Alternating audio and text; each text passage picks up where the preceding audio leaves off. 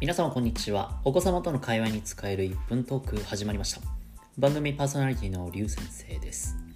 この番組では勉強や学校進路に悩む小学生中学生高校生のお子様そういったお子様をお持ちの保護者様に向けてお子様のなぜという疑問にスポットを当てたトークテーマを1分で話せる話の種としてお話ししていきます。よかったら聞いていってください。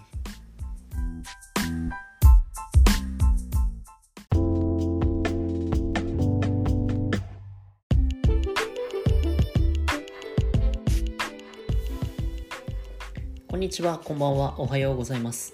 はじめましての人は、はじめまして。子供向けのプログラミング教室を運営しているりゅう先生です。本日のトークテーマは、なぜ勉強しなくてはいけないの？ということです。まあ、本日ね、第1回目ということなので、一番子供に聞かれることが多いんじゃないかなというこのテーマについてお話ししていきたいと思います。この番組ではまず、えー1分のトークっていうのを先に、えーご提供させていただきます。その後にこのトークのポイントこういったところを気をつけて伝えるといいですよ。そんなことを、えー最後にお話ししていきたいと思います。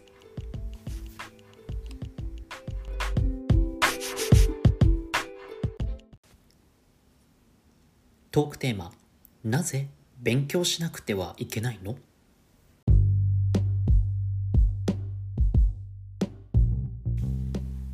勉強って楽しい？うんそうだよね。勉強って多分あんまり楽しくはないんだ。じゃあ楽しくないと続けられない？そうだね。続けるのは難しいって思っちゃうよね。じゃあ歯磨きは楽しいから毎日続けられるの？多分そういうわけじゃないよ。なんとなくそれが習慣だしやらないと虫歯になるからだよね。小さい頃は歯磨きだって最初は嫌だったんじゃない？勉強も今は苦手でも毎日ちょっとずつ歯磨きするみたいな習慣になったらいいと思わない？勉強を毎日やる習慣があれば毎日少しずつ新しい知識が増えたりできなかったことができるようになっていくよね。こういう大人になりたいなこんなことをしたいなと思った時に毎日5分だけでも自分のために机に向かう習慣がついていたら何にでも役に立ちそうだよね。学習の習慣をつけることそれ自体が勉強の目的なのかもしれないね。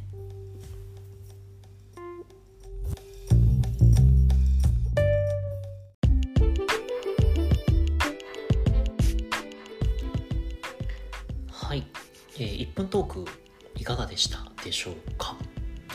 なぜ勉強しなくてはいけないのか？というお子様の疑問に対して学習の習慣をつけるっていうことの大切さに、えーフォーカスしてお話しするトークにしてみました。実はですねでもこれ論点がずれてるんですよね。気づいたあの方もいるかもしれません。あえてですね論点をすり替えているんです。なんで勉強しなきゃいけないのかっていうのをまっすぐ答えるとやっぱりあなたのため自分のためなんだよっていう風になると思います。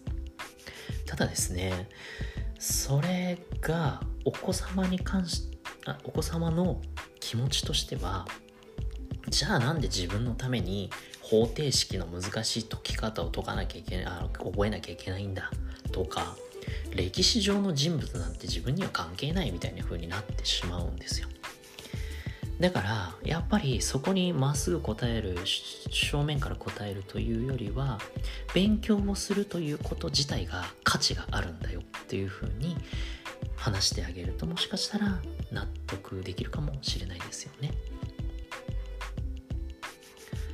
そういった、えートークに、してみました、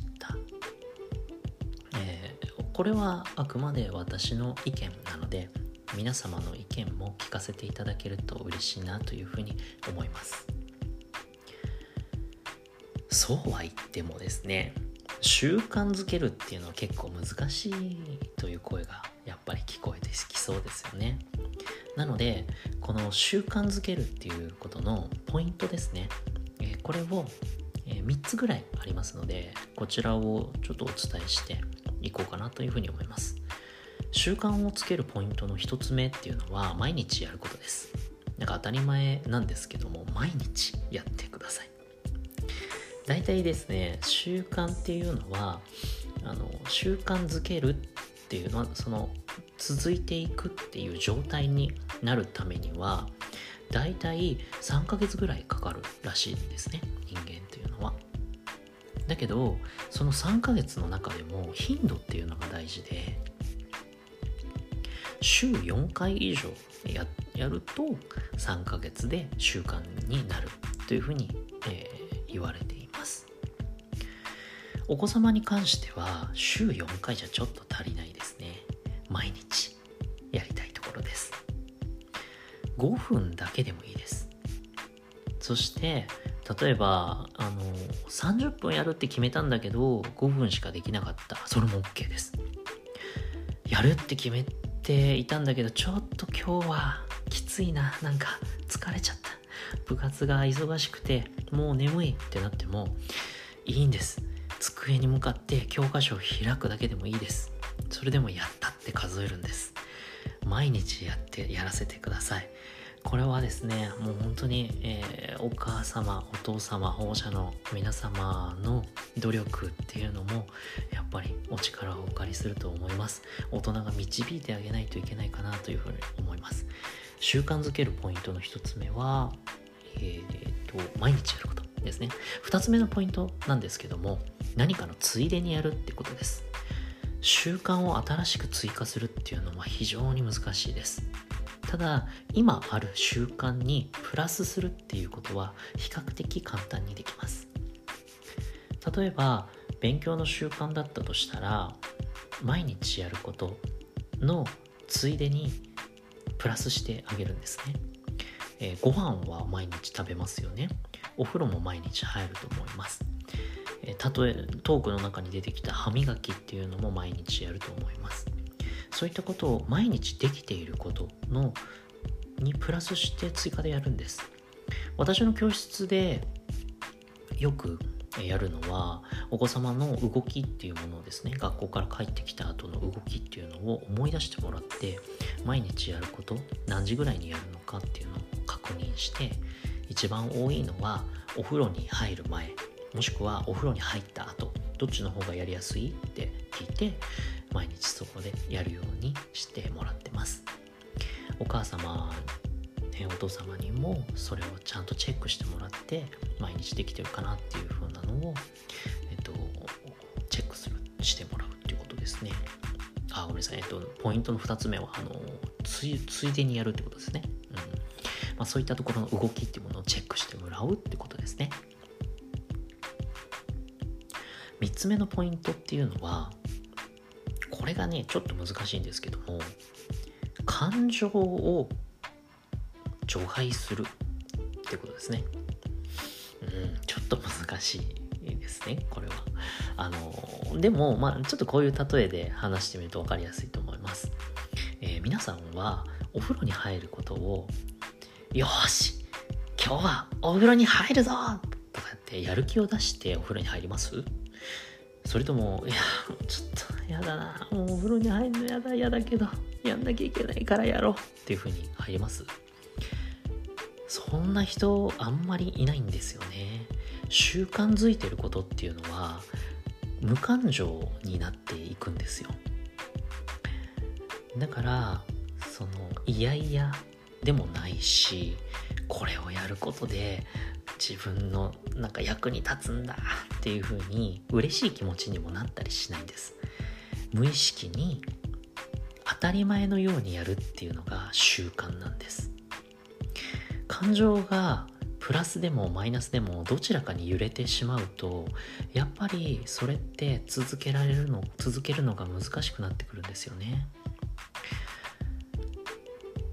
なのでお子様が勉強をしっかりできたっていうところを過剰に褒めるっていうのも実は逆効果です。嬉しい気持ちにさせる。ああ自分は偉いんだっていうふうに、えっと、過剰に思わせるっていうのもちょっとそれは問題ですね。あとはその逆。やらなかったことを怒るっていうのもこれも問題です。淡々とやらなかったやったっていうのをただチェックしてあげるっていうこと。それが大事ですね。いや難しいですよね。いや難しいんですよ。うん。それだけやっぱりお子様の学習習慣っていうのはつけるっていうのは難しいと思いますけどもえ私も頑張っていきますので保護者の皆様も頑張って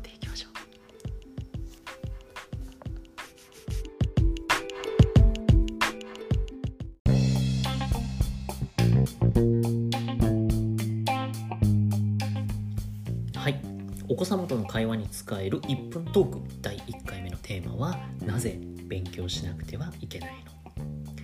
その答えは学習習慣をつけるため。いかがでしたでしょうか？また次の「なぜ」でお会いしましょう。さよなら。